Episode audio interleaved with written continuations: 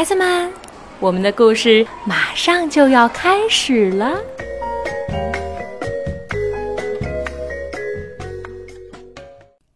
小朋友们，大家好！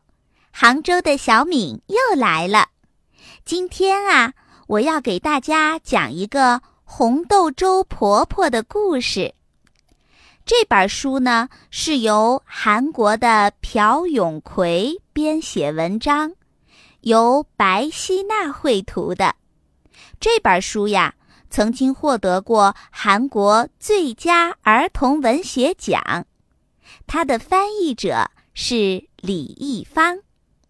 好了，接下来咱们就一起来听听红豆粥婆婆的故事。在很久很久以前，山里面住着一位老奶奶。这个老奶奶呀，是一位很会煮美味红豆粥的老奶奶。有一年的阳春三月，一个春暖花开的好日子里，这位卖红豆粥的老奶奶。在田野里面除草。哎呀，不好了！这时候啊，有一只很大很大的大老虎，一步一步的向老奶奶走过来了。大老虎说：“嗷呜，嗷呜！我要把你这个老太太一口给吞掉！”老奶奶吓坏了，哆哆嗦嗦地说：“啊啊，老虎啊，老虎，我死了倒是没什么，可惜呀，喝不上香喷喷的红豆粥了。反正到了大雪纷飞的冬天，你也没有食物可以吃。”到那个时候，你再来吃我，呃，不是更好吗？啊哈，这个提议可真不错！嗷，那好吧，哈哈哈哈哈哈！大老虎说完，就消失在了茫茫的林海之中。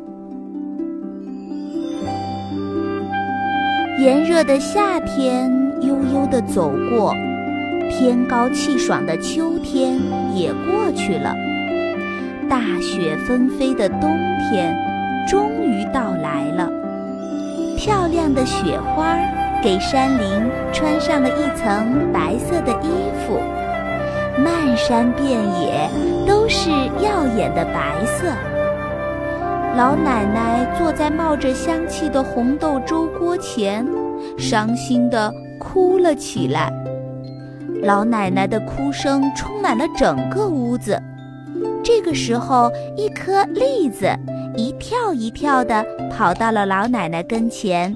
他说：“老奶奶，老奶奶，卖红豆粥的老奶奶，你为什么哭得这么伤心呀？”等我喝了这碗红豆粥，老虎就会把我给吃掉了。哎呦，哎呦，这可如何是好呀？老奶奶，你如果给我喝一碗红豆粥，我就有办法不让老虎吃掉你。老奶奶一听说，马上给栗子。盛了满满一大碗的红豆粥，栗子呼噜呼噜地把粥给喝完，躲在了灶坑里。这个时候，一只乌龟慢悠悠地爬了过来。老奶奶，老奶奶，卖红豆粥的老奶奶，你为什么哭得这么伤心呀？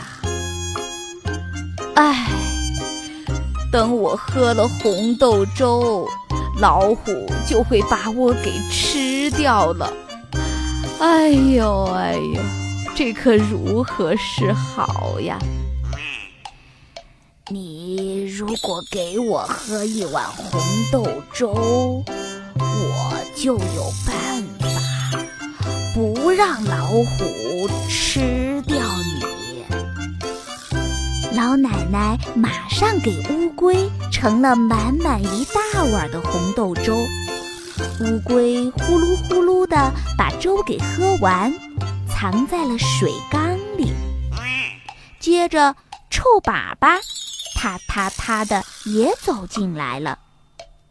老奶奶，老奶奶，卖红豆粥的老奶奶，你为什么哭得这么伤心呀？等我喝完了红豆粥，老虎就会把我给吃掉。哎呦，这可如何是好呀？嗨。你如果给我喝一碗红豆粥，我就有办法不让老虎吃掉你。